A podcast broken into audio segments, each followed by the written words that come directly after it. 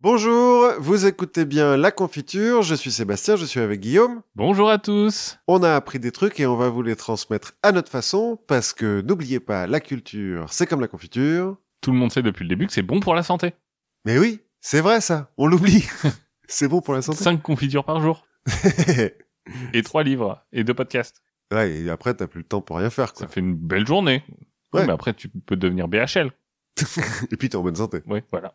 Comme BHL. Bah oui, parce que du coup, tu bosses pas. hein, donc et le travail c'est la santé, c'est un mythe hein, c'est ça. De quoi allons-nous parler aujourd'hui, Guillaume? Alors aujourd'hui, on va parler du miracle de l'entrepreneuriat. Tout à fait.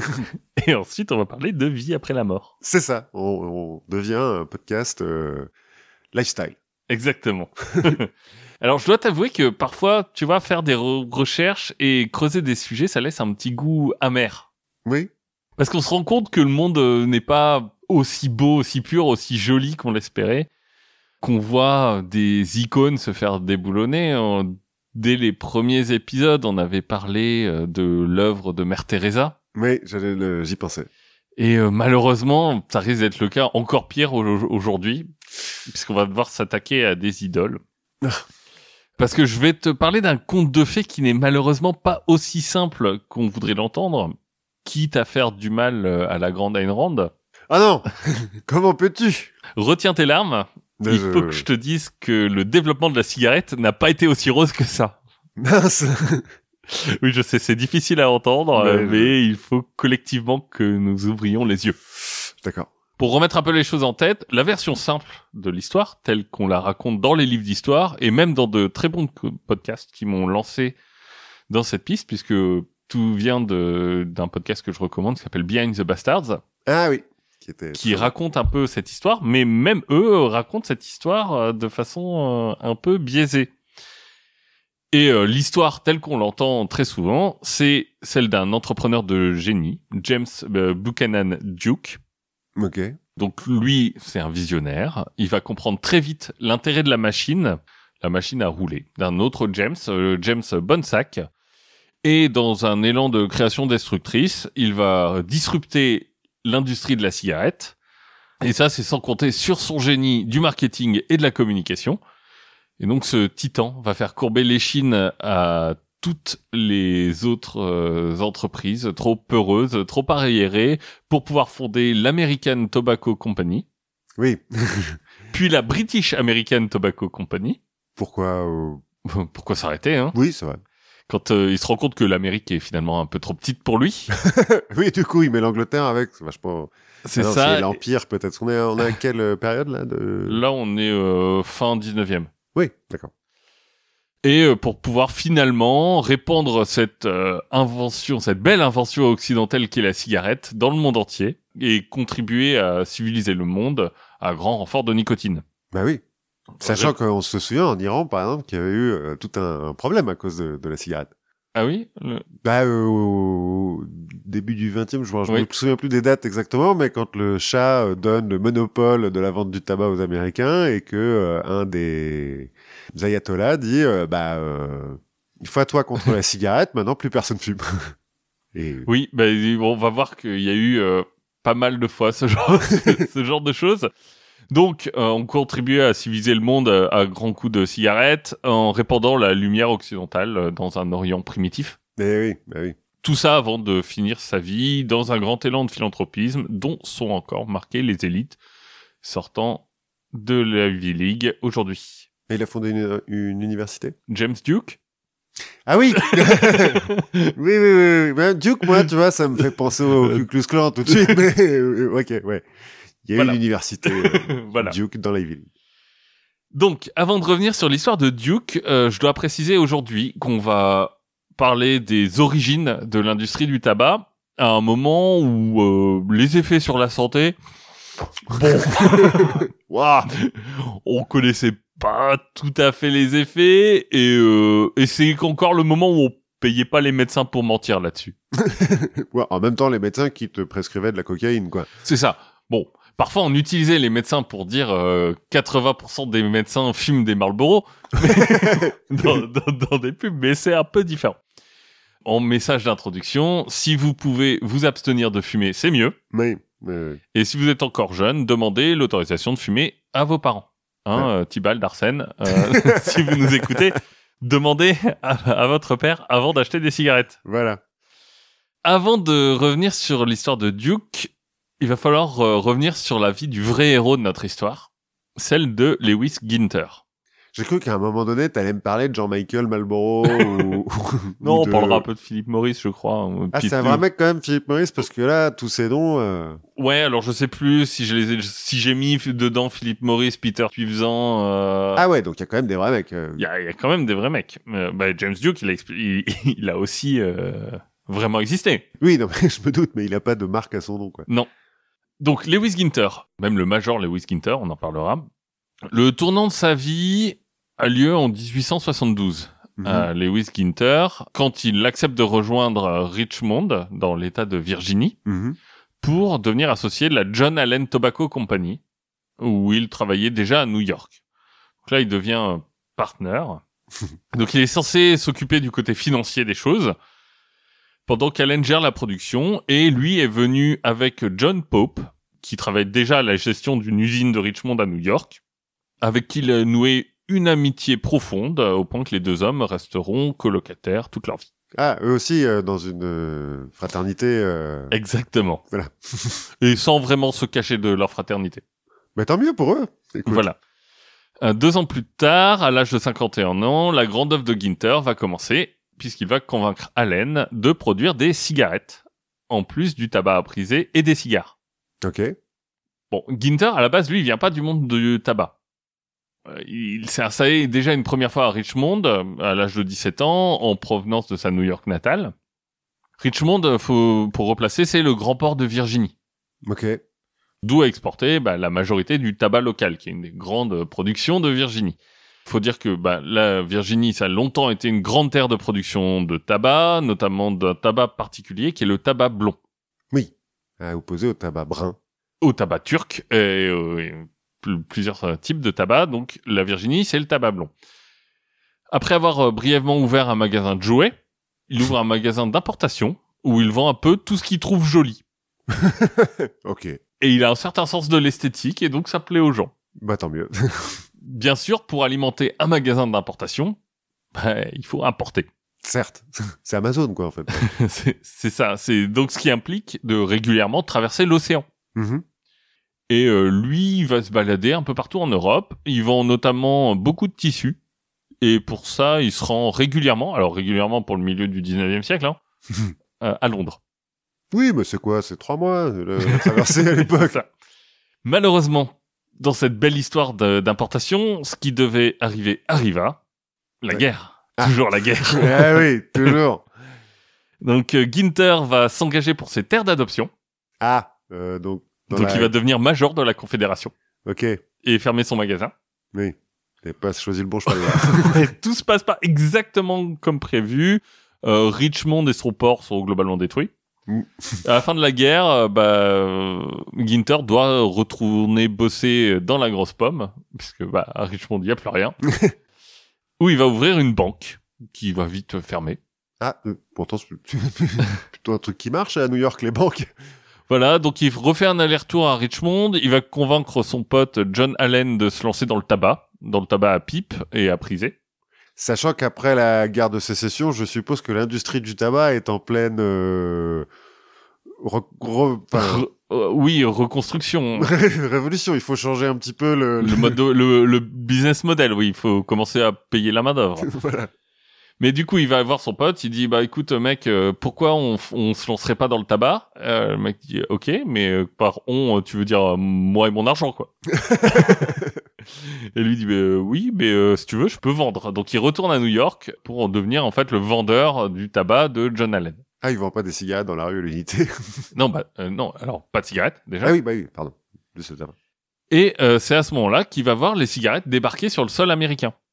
Parce que les Amerlocs, eh ben, c'est pas les pionniers dans ce business. Ouais, parce que tout à l'heure, tu parlais de tabac à priser et de cigares, mais il y a du tabac à rouler aussi, non? Alors, en fait, le, si tu veux, à ce moment-là, du- donc euh, vers 1860, un peu après la guerre de la, la guerre civile, donc euh, 1880, quelque chose comme ça. Ben, dans le monde de la cigarette, c'est les Français qui ont pris l'avantage Cocorico. parce qu'ils ont euh, une euh, très grande avance dans l'industrie du papier. Ah oui. Grâce à, enfin peut-être pas grâce à lui d'ailleurs, mais Havas avait fait fortune Oui. dans le papier à une époque. Et donc, euh, il y a une grande euh, industrie du papier à rouler aussi. OCB. Et dans le bassin euh, méditerranéen, où euh, bah, il y a l'Égypte en particulier, qui produit en masse du tabac turc. Donc le tabac turc qui a un goût très prononcé. Puis il y a aussi des Grecs et des Russes qui, qui font des trucs. Donc à la fin de la guerre civile, la production locale de cigarettes américaines commence à se lancer. Et c'est quasiment uniquement le fait d'immigrer. Et d'immigrés grecs, principalement. Ok. Ce qui fait qu'en fait, aux États-Unis, à ce moment-là, la cigarette, c'est un produit étranger. D'importation. Ah mais du coup c'est classe. Bah, d'importation et puis un, un truc d'immigrant, en fait. Ah ouais, donc c'est pas classe. Ça dépend de à qui tu parles. Hmm. Mais là, ce que Ginter eh, va faire, pour le coup, il va vraiment innover. Comment? Bah, simplement en introduisant le tabac blond dans la fabrication de cigarettes. Ok. Alors aujourd'hui, ça paraît évident, hein. mais à l'époque, si tu veux, quand tu parlais aux habitants de Virginie, ils savaient pas ce que c'était qu'une cigarette. Ouais, eux ils connaissent le cigare et le tabac Ils- chiqué quoi. Ils, ils prisent et ils fument la pipe.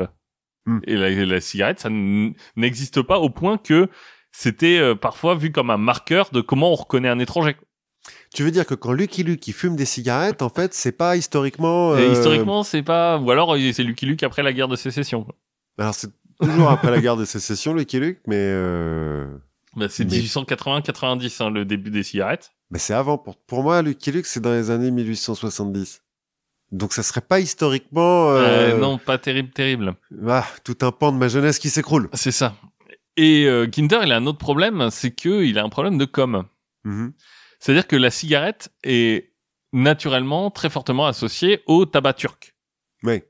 qui est un tabac qui est très fort en goût, qui est un peu acide aussi, ce qui fait que en fait la cigarette on la fume comme un cigare. Oui, bah encore aujourd'hui, le... pour ceux qui fument le- les cigarettes au tabac brun, c'est un peu costaud quoi. Voilà, donc tu tu crapotes, t'avales pas la fumée. euh. Et Ginter, lui, il va d'abord mitiger ses risques hein, en lançant à la fois des cigarettes au tabac turc et des cigarettes au tabac blanc. Il Cool. lance plusieurs marques. et il va surtout avoir une grande, une autre grande idée de communication. Et qu'est-ce que c'est que cette idée? C'est Londres nourrisson. C'est Londres? Enfin, London Baby, quoi. Londres nourrisson. Ah oui, J'essaye. le swinging London tout de suite. Quoi. Exactement. Londres, euh, Ginder, il connaît bien. Et il sait que là-bas, la cigarette, c'est aussi un truc d'ouvrier émigré. Hein. Mhm. Euh, c'est l'équivalent du plombier polonais de l'époque. Mais lui, il va avoir l'idée d'ouvrir un magasin spécialisé, donc le Old Virginia Cigarettes and Tobacco Shop, Mhm. à Piccadilly Circus. Dans l'endroit le plus hip, quoi. Ouais, voilà, en plein cœur du quartier des clubs de la ville. Mhm. Alors quand on parle de club, euh, là on parle de club de gentlemen. Oui, mais enfin bon, on y fait la même chose, on picole, quoi. Voilà, des lieux où les hommes peuvent se retrouver entre eux et se sortir de leur quotidien ou juste de leur foyer. Oui. Il y en Se a retrouver entre colocataires, quoi. exactement, et puis sans avoir bobonne quoi. Tu peux lire ton courrier tranquillement quoi. Il y en a à l'époque plus de 200 à Londres, des clubs. Certains comptent plusieurs milliers de membres. Eh oui. Rien que ça, ça suffit à faire exister une marque en fait. Mais ouais, Enfin, ouais. ça fait déjà un marché. Mhm. Et là, il va jouer sur euh, l'aspect exotique des États-Unis.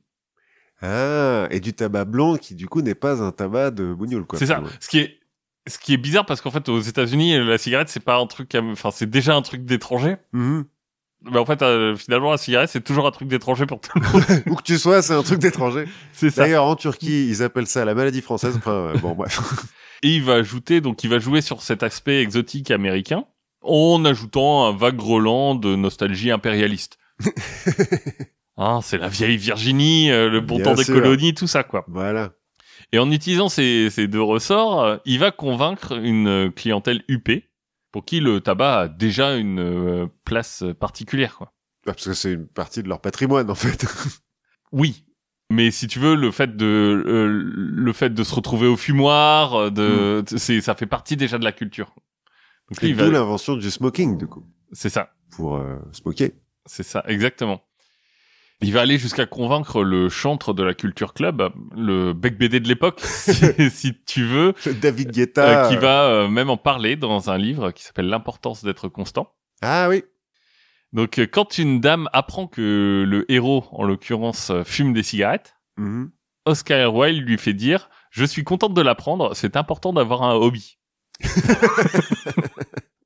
Certes. » La Allen Tobacco Company devient alors la Allen Ginter. Il va euh, jouer à fond avec l'esthétique du club, il va prendre une mascotte qui est un peu un, un peu un type de Monopoly caricaturé. Euh, donc le haut de forme, la voilà, mais un petit peu irréférencieux. Bah, Oscar Wilde, quoi. Voilà, exactement. le dandy. Il va être le premier aussi à utiliser des cartes en carton pour renforcer ses paquets, Mhm.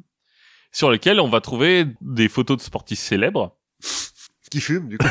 qui fument euh, ou qui sont. euh, Il y en a pas mal qui. J'ai vu les, les photos. Il y a beaucoup de boxeurs, donc beaucoup d'hommes torse nu. ah, donc il a, ouais, il a une certaine clientèle en vue, peut-être. Ou alors il se fait plaisir Mm. juste pour lui. Ouais, et puis euh, non, et en gros là, il vient d'inventer les cartes Pokémon. Hein.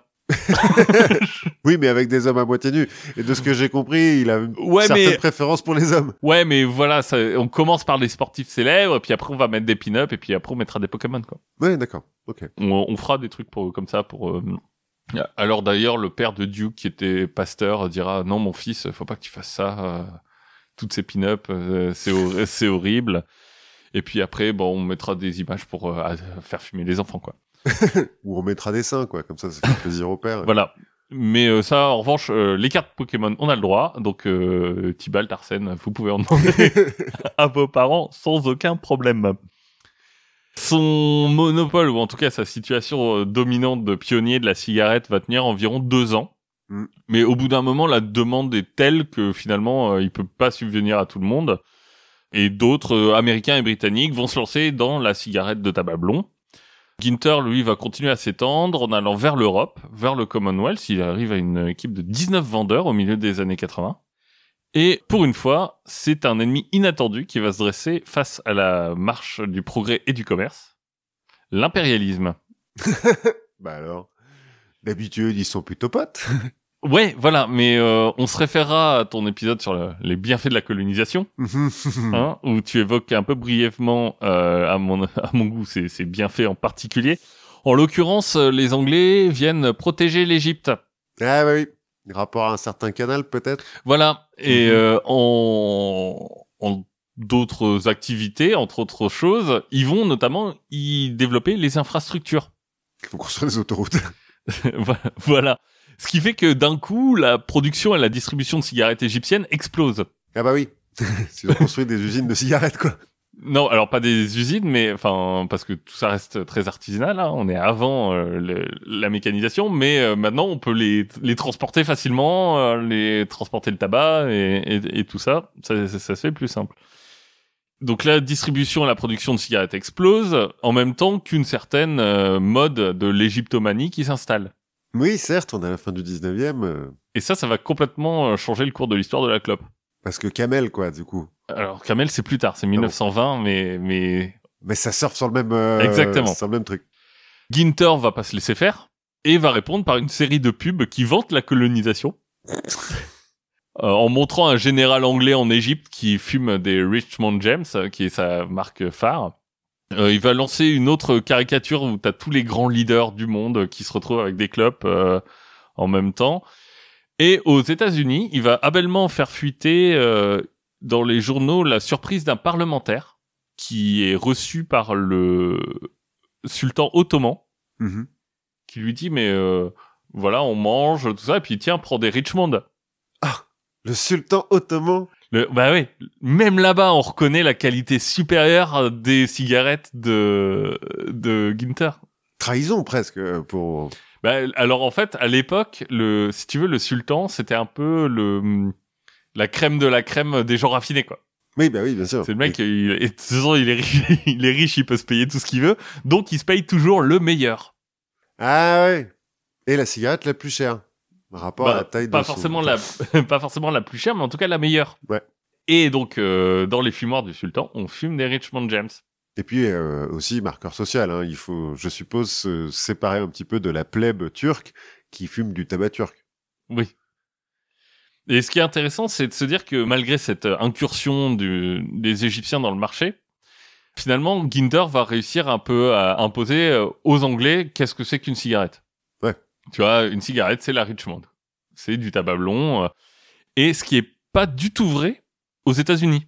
Parce que la standardisation entre le tabac blond, tabac brun, euh, tout, ça va venir beaucoup plus tard. Ça va venir dans les années 20.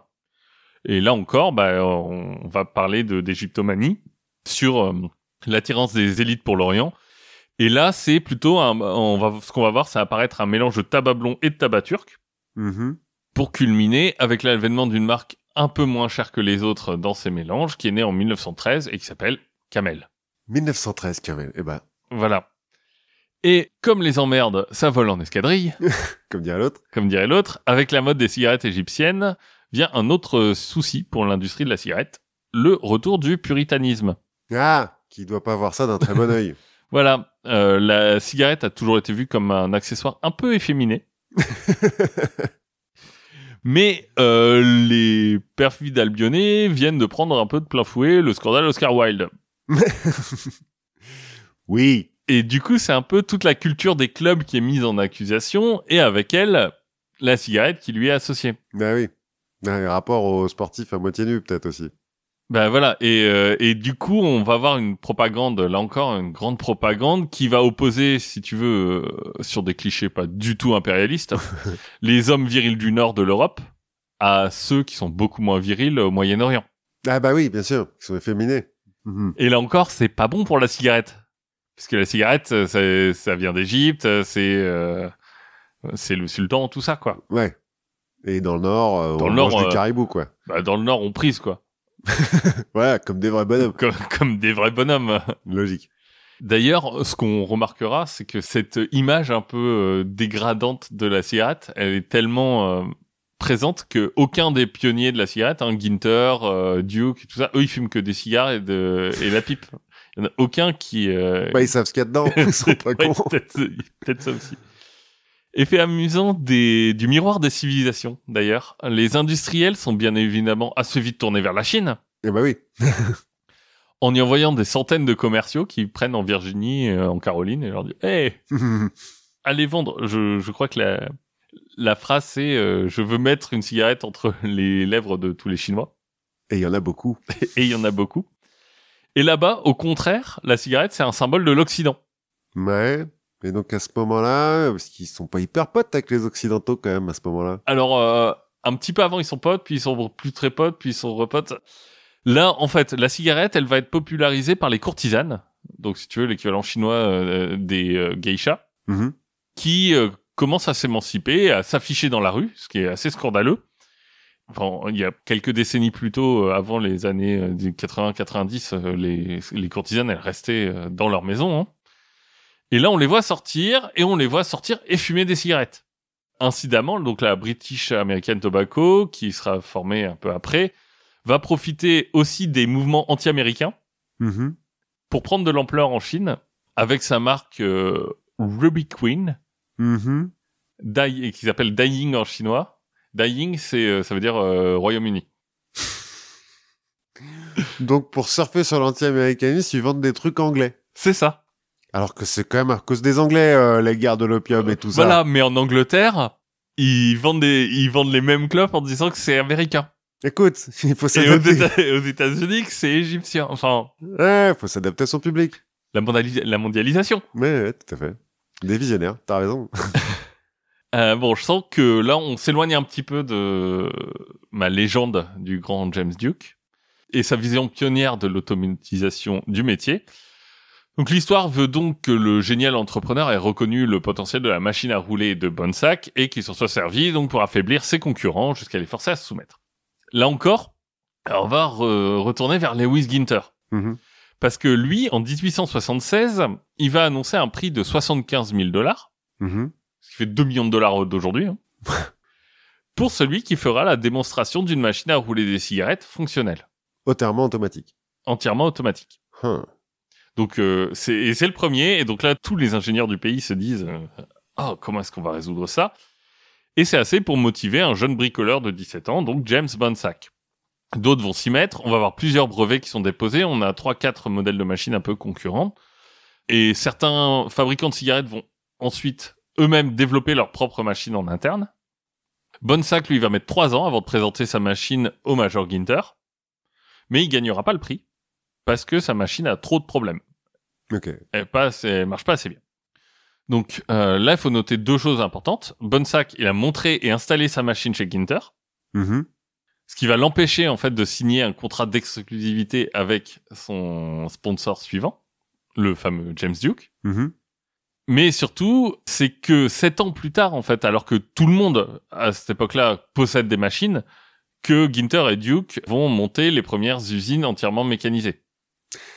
Je crois qu'ils étaient concurrents, Duke et Ginter. C'est ça, mais ils vont chacun dans leur coup. Ah oui, d'accord. Chacun de leur côté, pas ensemble. Non, chaque- chacun de leur côté. En fait, si tu veux, cette idée de la mécanisation, finalement, tout le monde l'a eu à peu près en même temps, Mhm. et tout le monde utilise à peu près les mêmes machines. Et donc là-dedans, Bonsac qui s'est fait avoir, quoi. Non, euh, non, non, lui, bah lui, il vend sa machine, hein, il est, Ah, et donc il a réussi à la vendre quand même, ouais. mais il peut pas la vendre, il peut pas donner une exclusivité sur le Mm. territoire américain parce qu'il l'a déjà de, il l'a déjà montré et fait utiliser à, à Ginter. C'est pas la première euh, rupture qui vient toucher le monde de la cigarette. Donc, euh, on en a parlé, hein, le- la cigarette, c'est d'abord une affaire d'immigrés, mais c'est avant tout une affaire d'hommes. Mhm. des d'hommes qui se considèrent un peu comme les artisans de la clope. Et là, c'est encore euh, Lewis Ginter qui va lancer euh, le mouvement de la féminisation en changeant de modèle. C'est-à-dire qu'au lieu d'avoir des hommes un peu artisans qui vont rouler les cigarettes, on va prendre des femmes, bah, parce que ça coûte moins cher, hein, Bêtement. à qui on va faire des, faire des tâches répétitives et simples. Parce que oui, il faut quand même pas trop leur en demander, quoi. C'est ça. Mais euh, du coup, on, on va commencer la taylorisation et la cigarette, c'est un des premiers exemples de taylorisation. Après, l'allumette. de... C'est ça, hein, dans Adam Smith, c'est la même... Je, C'est euh, pas une usine d'allumettes euh, qui prend comme exemple? Je crois que je crois que c'est ça, ouais. Comme quoi, tout tourne autour de ça. c'est ça. Donc ça permet à la fois d'augmenter la production ben, parce qu'on dépend moins d'une manœuvre euh, qualifiée aussi et de baisser les prix.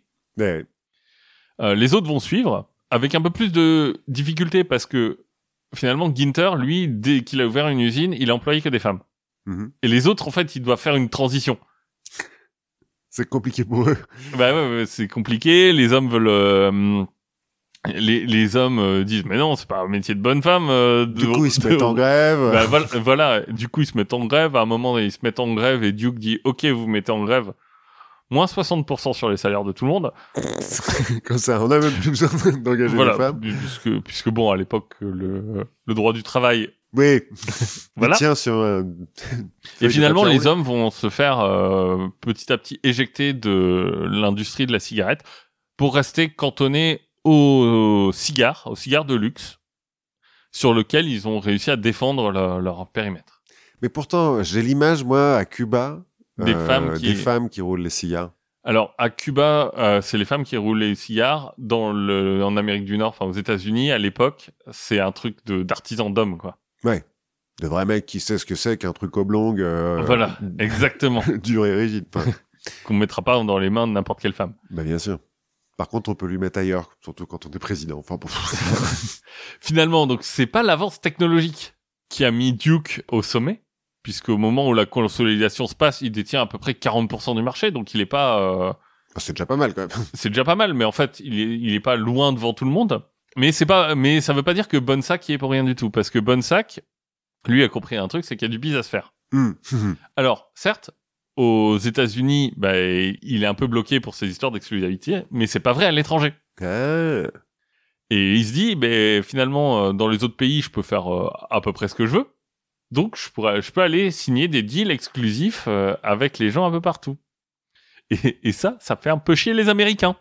Bah oui, parce qu'ils vont se retrouver avec des cigarettes anglaises, françaises et... Bah ouais, si euh, Bansac vend ses exclusivités, sa machine à des étrangers sur des territoires importants, genre en Chine ou en Inde, Ah. bah, ça devient compliqué. Donc il faut absolument éviter que les producteurs américains soient limités au marché américain et ne puissent plus exploiter les juteux marchés étrangers. Et pour pouvoir convaincre Bonsac de renoncer à son projet, bah il lui faut en face un truc qui a du poids Mhm. pour pouvoir lui offrir des conditions qui le fassent renoncer. Et euh, tout ça, c'est pas juste une menace en l'air, hein, parce que Bonsack a déjà vendu les droits de sa machine en Angleterre, Mhm. à la Wills Tobacco of London, ce qui prive les- finalement les Américains d'une bonne partie du marché local, et il est en train de négocier pour faire la même chose en Australie. Un certain Wright, qui est l'ancien directeur des ventes de James Duke, avec qui ils sont partis euh, en s'engueulant, euh, qui est un peu devenu sa démésis, enfin bref. Et donc, en fait, c'est à ce moment-là que se forme l'American Tobacco Company Ok. pour pouvoir avoir un poids de négociation suffisant pour empêcher Bonsack, de- enfin, pour dire, bah, vend- vends-nous les droits plutôt à nous que aux étrangers, chez eux.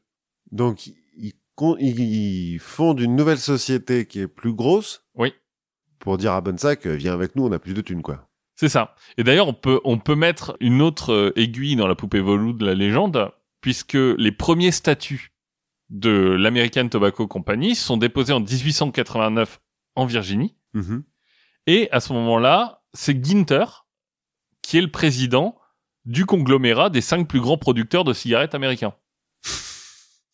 Parce que c'est ça, hein, c'est les cinq plus grands qui se mettent ensemble et qui disent, bah, maintenant on va faire qu'une seule boîte. Ouais, c'est comme la Standard Oil, quoi. C'est exactement comme la Standard Oil. Elle s'assure aussi l'exclusivité de la machine Bonsack aux États-Unis, Mhm. Parce que maintenant, en fait, euh, il y a plus trop de problèmes vu que tout le monde est de la même boîte. Euh, malheureusement, le bras des technocrates et empêcheurs d'entreprendre euh, en rond est déjà actif et l'Assemblée de Virginie refuse de ratifier les statuts créant la compagnie. Pour des, des histoires de trust encore. euh, Bah, c'est surtout que c'est en Virginie qu'on produit le tabac.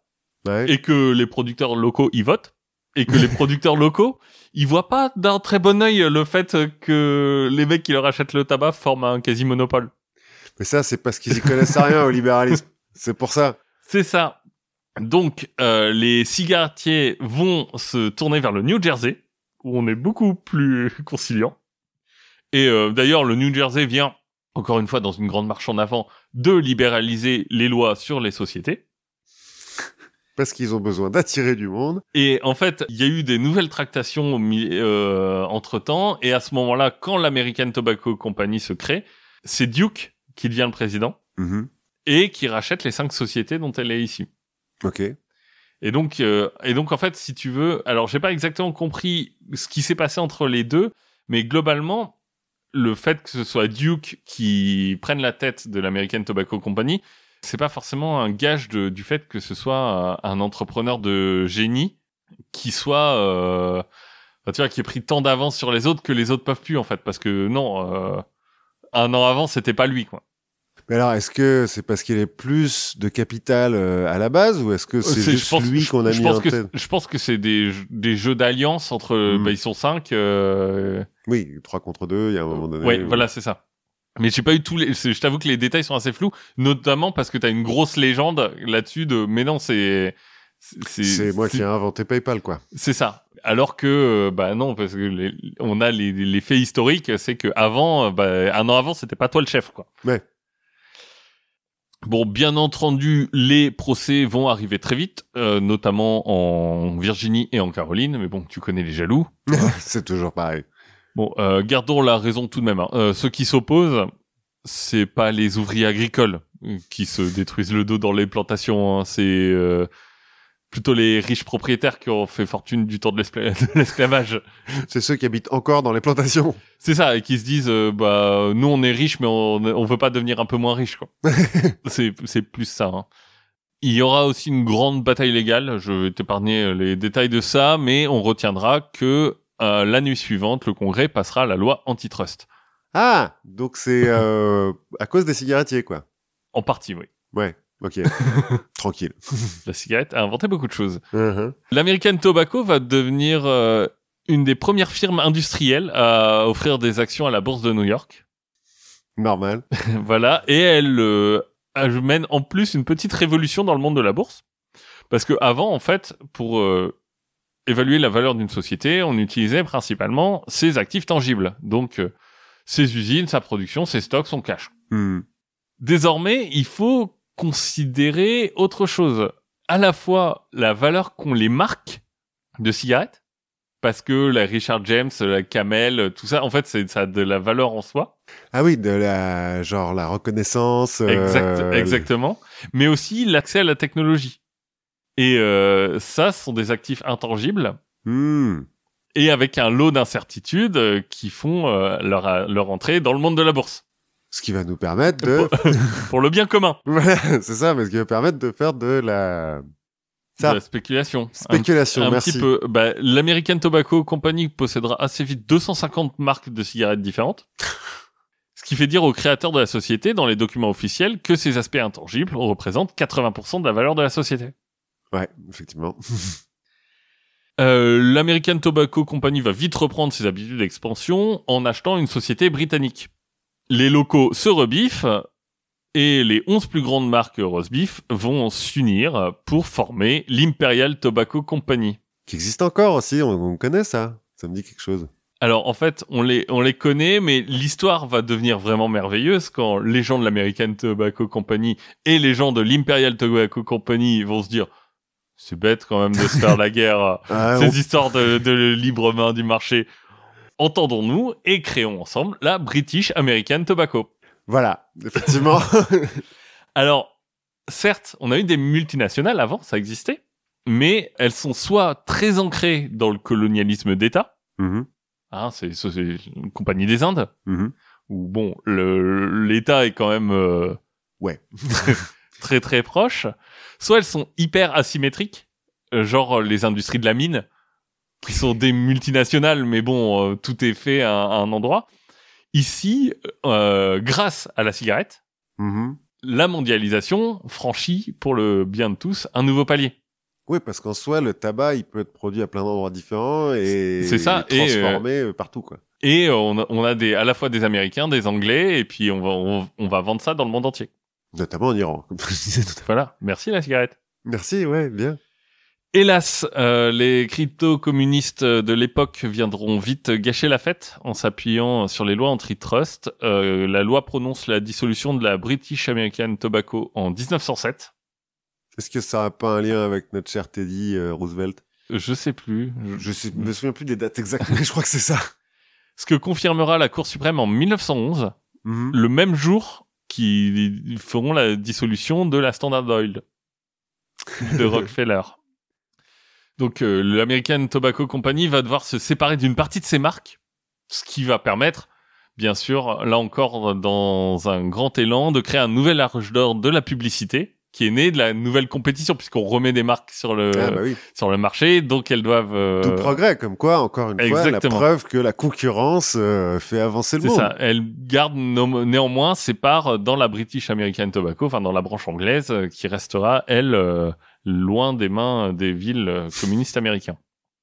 Duke aura les mains libres à la tête du trust assez rapidement, notamment à la mort de John Pope en 1896, le colocataire de Ginter, Ah oui. puisque Ginter va mourir un an plus tard.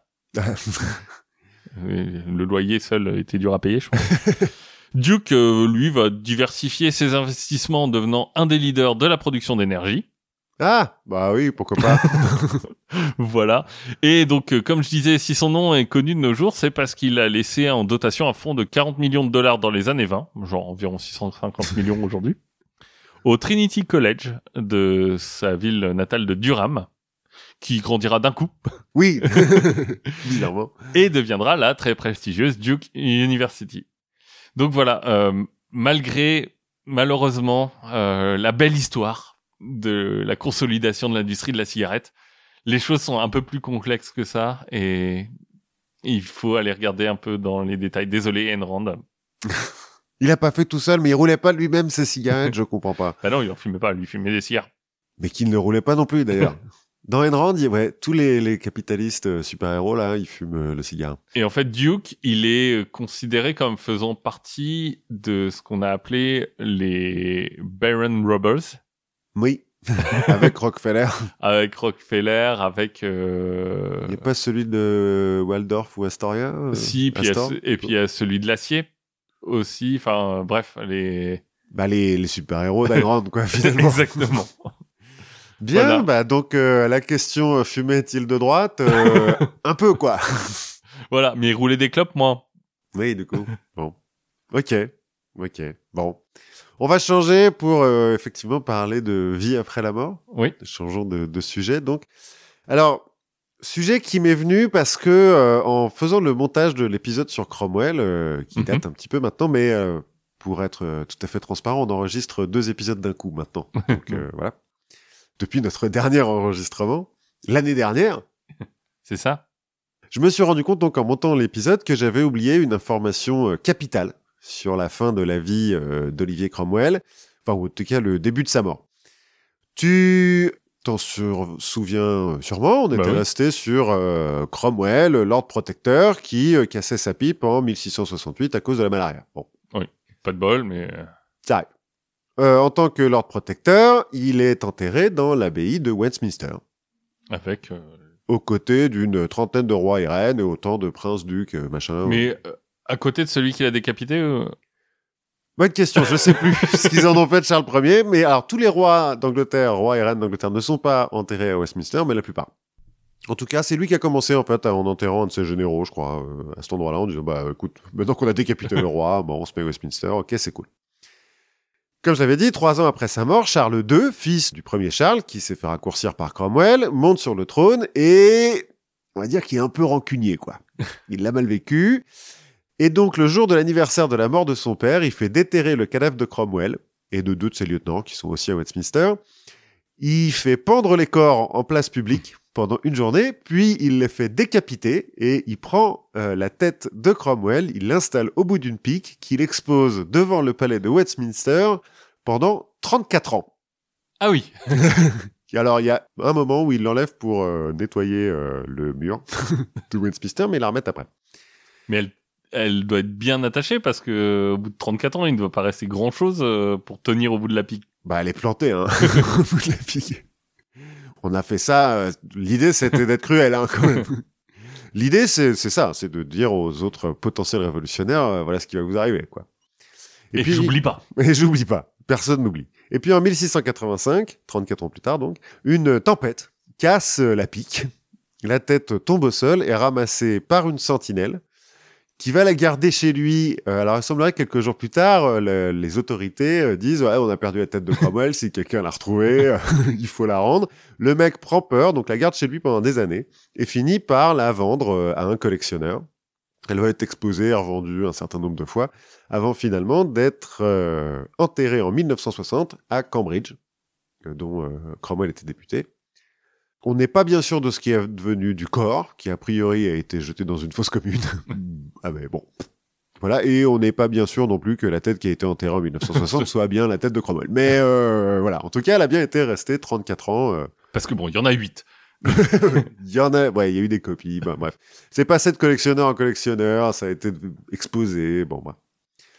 Voilà, je pense que c'était une information capitale. Je m'excuse de l'avoir oublié. euh, Non, non, mais c'est important. euh, mais il fallait le, le dire. C'était plutôt euh, amusant. Bon, et puis comme je suis curieux et que j'ai peut-être parfois l'esprit un peu mal placé, je me suis demandé si ce genre de, de tribulation post-mortem était déjà arrivé à d'autres personnages célèbres. Genre des cardinaux. Par exemple, vous avez parlé une fois de, de Guillaume le Conquérant. de Guillaume le Conquérant, des choses comme ça. Alors, c'est quand même pas évident, évident à chercher comme ça sur Google. Eh ben écoute, euh, moi j'avais déjà regardé un peu des, des trucs comme ça. J'ai un bouquin là-dessus. Ah ouais? Oui. c'est- bon, moi Une j'ai, histoire d'os, je crois que ça s'appelle, ou un truc comme ça. euh, euh, moi j'ai cherché les exhumations, en Oui. fait. Donc il y a un certain nombre de, de mecs qui se sont fait exhumer pour des tests de paternité, hein, Salvador Dali, euh, Yves Montand, euh, d'autres euh, pour faire des examens toxicologiques, il y a Sarah Arafat, euh, Zachary Taylor, le 12e président euh, américain. On pourrait parler des restes d'Abraham Lincoln ou de Charlie Chaplin qui se font voler euh, pour euh, demander des rançons, des trucs comme ça, bon. Mais en fait, l'histoire la plus ou dingue... des que- restes de Lénine. ou les restes de Lénine qui sont embaumés, alors je sais plus ce qui leur arrive exactement à eux, mais... euh, Ouais, ils sont embaumés, oui. ils sont juste euh, montrés à tout le monde depuis, depuis Oui. 100 ans. Bah, en fait, voilà, L'hi- l'histoire la plus intéressante que j'ai trouvée dans ce... En cherchant, là, c'est pas une histoire d'exhumation, c'est une histoire d'inhumation qui euh, a un peu tardé à venir. On va parler du cadavre d'Eva Perron. D'accord. Evita, hein, pour Oui. ceux qui ont vu le film. Et là, euh, on, on va loin dans l'histoire marrante avec euh, un corps. Bon, Eva Perron, euh, donc si vous avez vu le film avec Madonna, vous pouvez passer, vous en saurez sûrement plus que moi, parce que moi, en fait, je l'ai pas vu. Mais c'est la femme de Juan Perón, président de l'Argentine de 1946 à 1955. Président bienveillant de l'Argentine Ouais, alors il y a du peu que j'ai regardé, il y a au moins deux épisodes à faire sur l'Argentine, c'est un bordel incroyable. C'est pas le sujet. Tout ce qu'on a besoin de savoir là, c'est que Juan euh, Perón est arrivé au pouvoir par une révolution slash coup d'État selon euh, de quel point de vue on se place, euh, qu'il est un peu favorable aux idées de gauche, mhm. et qui se fait dégager par une autre révolution slash coup d'État selon de quel point de vue on se place. En gros, il faisait pas l'unanimité, Juan Perón. En revanche, Eva, elle est euh, pas universellement, mais presque aimée du peuple argentin parce que, euh, alors c'était une actrice avant de d'épouser euh, le futur président. Elle joue au foot, non? J'ai l'impression que ça aide en Argentine. Pour... Peut-être. Euh, non, je crois pas. Mais elle était actrice, elle était plutôt belle, jeune. et elle s'est beaucoup impliquée pour les pauvres. Elle a monté une fondation. Une sorte de Marilyn, enfin, ou de un espèce de, de mix entre Marilyn et et, euh, et- euh, ma sœur. euh, Bernadette Chirac. ouais. Ou sœur Teresa quoi. Non parce qu'elle a, elle a ouvert beaucoup de, de centres pour les pauvres. Elle a beaucoup œuvré pour la veuve et l'orphelin, tout ça, tout ça. Les pièces jaunes. Ce qui fait que bon, même si euh, qu'on soit de droite ou de gauche, c'est quand même difficile de dire que la femme qui donne à bouffer aux, aux orphelins est pas bien. Quoi. Beaucoup de monde l'adore et en 1952, quand elle meurt d'un cancer fulgurant à 33 ans, c'est le deuil national, une semaine de, de deuil national, cortège funéraire suivi par plus de 2 millions de personnes. Donc 16 jours, que dis-je Une semaine, 16 jours de célébration. Et le cadavre est transporté jusqu'au siège de la CGT argentine, qui est aussi un syndicat, alors un peu moins anarchiste euh, dans ses origines que le CGT, la CGT française, mais en gros c'est un peu pareil, et euh, qui euh, était un soutien, un des principaux soutiens du mouvement péroniste. Et donc, oui, on... donc il était un peu de gauche quand même. Quoi. Péron Ouais. Oui, oui, quand même. mais bon, de la gauche, euh, c'est un militaire aussi, quoi. Donc, Oui. bon. Oui, oui, de la gauche qui fusille, quoi. Ouais, oui, oui. D'abord, on fusille beaucoup hein, en Argentine à l'époque. Et donc, Eva Perón a beaucoup travaillé avec la CGT et euh, donc on amène son cadavre au siège de la CGT pour qu'il y soit embaumé. Il est embaumé par un pont espagnol qui fait en sorte que le cadavre se conserve, enfin, se conserve et, et l'apparence de la jeunesse et de la beauté, sachant qu'elle avait 33 ans. Hein. Ouais, c'est plus facile qu'avec Bernadette Chirac. Tout à fait. Enfin, qui est peut-être pas morte. Je, je- Je crois pas, non. Jaco il est mort, mais euh, Bernadette peut-être pas. Enfin bon. Toujours est-il, on embaume le corps, on l'expose au public. Ça dure un an hein, quand même l'embaumement, c'est un peu long comme euh, Processus. Processus, voilà. On l'expose au public, tout va bien. Sauf que un an plus tard, après euh, l'embaumement, coup d'État, Perron est euh, viré. Juan Perron est viré. Et donc là, on est en 1955. Et le nouveau pouvoir, le général Aramburu, qui a pris le, le pouvoir, est violemment antipéroniste et se dit que le cadavre d'Evita, là, ça pourrait être un truc de ralliement pour la résistance. Ils en ont un petit peu peur et donc euh, le général Aramburu ordonne que euh, le cadavre soit enterré selon des rites euh, chrétiens dans une tombe anonyme parce qu'il est très euh, chrétien donc il veut Oui. pas qu'on la brûle il faut pas c'est un cadavre c'est un- enfin c'est une femme et tout pas n'importe quoi non plus. et donc la mission est donnée à un certain colonel Koenig qui euh, dirige les Ah. services de renseignement Il a un nom bien euh, argentin. euh, je me doutais que tu allais faire cette réflexion. Je n'ai pas trouvé les antécédents familiaux de, du colonel Koenig. Toujours est-il, il est désigné donc pour mener à bien cette mission et dans la nuit du 22 novembre 1955, il envoie un commando voler le cadavre d'Eva Perron au siège de la CGT.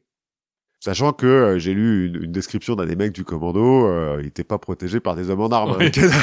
en gros, quand les types ils arrivent avec des fusils, les, les gens au siège de la CGT, ils font ah, OK. Vous êtes là pour le cadavre. Ok, vous êtes bizarre, mais très bien. Ah oui, donc euh, quand on dit voler, c'est euh, c'est par Arsène Lupin, quoi. Ah non, non, non, C'est- pas Ocean- Ocean's Eleven. non, non, non, non, c'est plus euh, euh, This is a robbery. Le commando donc rencontre une faible résistance, charge le corps dans une camionnette qu'ils amènent au colonel Koenig. Et c'est là que ça dérape. Parce que lieu, au lieu d'enterrer le corps dans une tombe anonyme comme on lui a dit de le faire, le colonel pète un câble, transfère le cadavre dans une camionnette banalisée, apparemment d'un marchand de fleurs, qui va aller garer dans une rue déserte de Buenos Aires. Parce qu'il a peur que les péronistes et que la CGT euh, les aient suivis et veuillent récupérer le cadavre. Il est obsédé en fait par ce cadavre parce que c'est pour ça qu'il veut pas l'enterrer, il veut pouvoir le regarder. Mais il a toujours, il est aussi extrêmement paranoïaque. Du Ils coup, sont, ils sont vraiment tarés, ces nazis. je te- on ne sait pas, on ne sait pas si Koenig était euh, navi ou pas. Et donc, comme il est paranoïaque, à intervalles réguliers, pendant plusieurs mois, il va déplacer la camionnette dans les rues de Buenos Aires. Paraît-il, à un moment, elle est derrière un cinéma, à un moment, elle est dans le port, parce qu'il se dit que dans le port, il y a beaucoup d'antipéronistes, donc ça devrait aller. donc, il déplace tout ça. Et puis, euh, il finit par se dire qu'une camionnette dans la rue, euh, c'est euh, dangereux, donc il décide de l'entreposer dans le grenier de la maison de son adjoint. Lequel adjoint se fait contaminer par la, la paranoïa de Koenig, n'endort plus la nuit parce qu'il est persuadé, il est persuadé que les péronistes vont envahir sa maison et tout. Donc il passe ses nuits à veiller sur le cadavre dans son grenier, l'arme à la main, et une nuit d'orage. Bon, j'ai rajouté un peu l'orage, on sait pas s'il y avait de l'orage, on s'en fout. il y a une nuit, il entend du bruit de l'autre côté de la porte, ni une ni deux, il tire, et il abat sa femme enceinte. Donc, Koenig se dit qu'il faut peut-être récupérer le cadavre qui est dans un cercueil, hein, quand même. Bon. Oui. Il le récupère, donc. Ah oui, pas sur une, euh, un fauteuil roulant, quoi. Non, non. Il est dans un cercueil, il récupère le cercueil et le cadavre, et il décide de le garder simplement dans son bureau. Debout contre le mur. et comme il est toujours obsédé par ce truc, bah, apparemment, il le manipule de temps en temps. Et surtout, il le montre à ses visiteurs. Parce que, bah, bon, écoute, il y a quand même le cadavre d'Eva Perron dans, dans son bureau, donc ça vaut le coup, Comme quoi. si t'avais le cadavre de Madonna, quoi. Ouais, plus ou moins. Ses visiteurs, notamment euh, une cinéaste, Maria euh, Louisa Benberg, qui trouve ça chelou et en parle. Donc la rumeur se répand. Apparemment, euh, devant le- l'immeuble où il y a le bureau de Kenning, qui est, je le rappelle, à la tête des services de renseignement, apparaissent des fleurs, des la- bougies. Qu'on appelle la Gestapo en Argentine. Oui. Euh, mais donc devant ce bâtiment apparaissent des fleurs, des bougies et des photos euh, d'Evita, bah, donc en hommage parce que bah, les gens commencent à savoir que le cadavre est là et euh, bah ça remonte jusqu'au sommet de l'État. Koenig est donc viré et remplacé à la tête des services par le colonel Cabanillas, que l'on charge de l'opération transfert. Pour l'opération transfert, Cabanillas va se faire aider d'un autre colonel qui finira dictateur une dizaine d'années plus tard, c'est une autre histoire, et d'un aumônier de l'armée qui est membre de la compagnie de Saint-Paul. Et avec ces deux compères, ils vont décider d'envoyer le corps en Italie pour l'enterrer sous un faux nom. Et pour cela, ils veulent utiliser bah, le réseau de la compagnie de Saint-Paul, et donc en fait du Vatican. Donc l'aumônier euh, appelle euh, le, le secrétaire général ou le général, enfin bon, le chef de la compagnie de Saint-Paul, en lui disant, écoute, voilà, on a un cadavre à faire passer, lequel euh, dirigeant se dit, euh, le supérieur Ouais. général de l'ordre des Pauliniens dit, bah, on va quand même en parler à mon supérieur à moi, c'est-à-dire le pape. Et donc Pie XII donne son autorisation en disant, bon, bah ok, d'accord, euh, Allez. vous pouvez faire ça. Paraît que c'est un peu compliqué, mais bon, tout le monde accepte et le, le corps d'Eva Perron est euh, transporté en bateau sous un faux nom pour être enterré au cimetière de Milan en avril 1957. Tout ça, ça aura duré un an et demi, hein, quand même. Bon. L'histoire, ça aurait pu s'arrêter là. Mais, en 1970, donc euh, 13 ans plus tard, les Monteneros, qui est un groupe de guérilleros euh, péronistes, vont enlever le général Aramburu, qui a perdu le pouvoir hein, depuis, Oui. il s'est fait renverser par un coup d'État, bon voilà. Ils vont le juger sommairement pour ses crimes, sachant qu'il en a beaucoup. hein. oui. Entre temps, c'est pas, enfin, c'est pas le pire qu'il ait fait, quoi, les histoires de cadavres. Non. Et ils vont l'exécuter. D'accord. Mais dans la presse, ils vont faire une série de communiqués où, bon, ils vont expliquer euh, les crimes, euh, tout ça.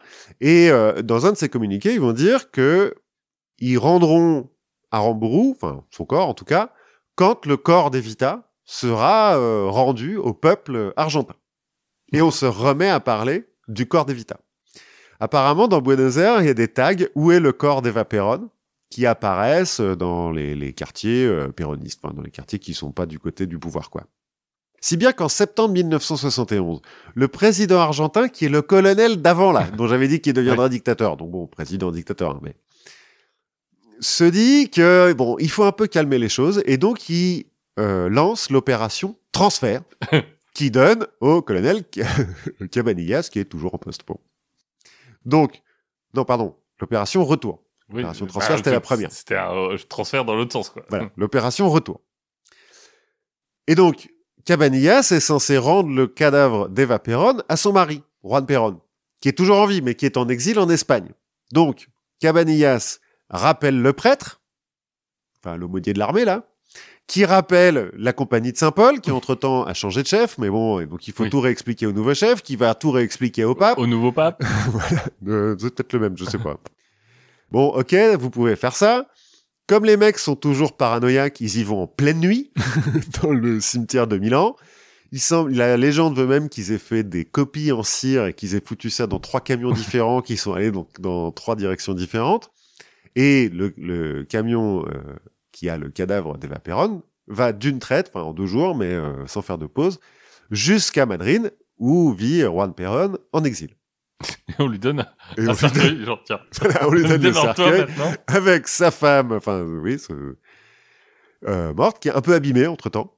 Bon, elle est toujours bien préservée, mais elle a pris des coups. euh, il fallait pas la, la faire tenir debout, donc les pieds sont abîmés, euh, le nez est cassé, bref. Bon. Et bah, on l'enterre à nouveau à Madrid. Et puis en 1973, l'Argentine renoue avec la démocratie. Du coup, Juan Perón se présente à l'élection présidentielle et gagne. Sauf qu'il a laissé le corps à Madrid. Et donc, en 1974, les Monteneros, les guerrilleros, là, ils vont piquer le corps d'Arambo, le mec qu'ils avaient exécuté, hein, Ouais. mais qu'ils avaient rendu finalement. Ils vont le repiquer en disant on vous le rendra à partir du moment où Juan Perón y ramènera euh, le cadavre de sa femme euh, en Argentine, parce qu'il y a eu des schismes euh, dans Oui. le péronisme euh, à ce moment-là. Péronisme et huile d'olive. Voilà. Donc, euh, le pouvoir est un peu se dit, ok, d'accord, il faut ramener euh, le corps, sauf que Juan Perón meurt subitement d'une crise cardiaque, un an après son élection. Et donc, c'est sa nouvelle femme, Isabelle Perón, qui a été élue vice-présidente, qui prend la présidence. Et qui décide... Normal. Bon, écoute, elle a été élue, hein, quand Ouais. même, euh, vice-présidente. Mais... mais il aime Ah, bien gouverner avec ses femmes, écoute, Ouais, Juan Perón. L'Argentine, le Valois, même, combat. combat. Et donc, euh, Isabelle, magnanime, euh, prend sur elle de faire rapatrier le corps d'Evita, qu'elle va garder dans le palais présidentiel, pour l'exposer, hein, pas dans son bureau, pour l'exposer au public, en attendant qu'un mausolée en l'honneur des Perron soit construit euh, à Buenos Aires. Dans lequel elle va, elle, elle se destine elle aussi? Bah, en fait, on sait pas parce que le mausolée sera jamais fini. Enfin, le mausolée, c'est l'hôtel de la patrie aussi, hein, c'est Oui. un peu pour tout le monde, quoi. Mais bon, voilà. Parce qu'en fait, deux ans plus tard, le mausolée n'est toujours pas fini, mais un nouveau coup d'État, militaire, hein, bien sûr, dégage Isabelle Perron. Et la nouvelle junte se dit que cette histoire a finalement un petit peu trop duré. Donc, il récupère le cadavre d'Eva Perron et en fait, il le file à sa famille, à elle, la famille Duarte, qui va l'enterrer euh, dans, le, dans un des cimetières de Buenos Aires, sous deux énormes plaques d'acier, histoire qu'on soit bien sûr qu'il y reste. Parce que donc, euh, il se sera passé. Elle est morte en euh, 53, j'ai dit? 52 52. Et euh, là, on est en 75 ou 76, donc c'est Ah oui. presque 20 Vingt- ans. ah bah oui. Voilà. Bah, elle s'est bien baladée. Peut-être plus même que de son vivant. C'est ça. Bah euh, oui, elle a fait. C'est quoi C'est deux tiers de son vivant. oui, en plus, puisqu'elle n'a vécu que 33 ans. Bah oui. Et du coup, elle a pas eu le temps d'apprendre plein de trucs. Non. Mais au contraire de nous, nous, on a appris plein de Nous, on trucs. a y des appris plein de trucs. Donc, euh, si vous voulez continuer à apprendre des choses, bah, écoutez euh, plein de podcasts, écoutez notamment les podcasts du label Podcut. N'hésitez pas, euh, si vous le souhaitez, à contribuer au Patreon du label pour qu'on puisse acheter des clopes. Et euh, on se retrouve la prochaine fois avec euh, plein de nouveaux sujets. Oui, à la prochaine fois.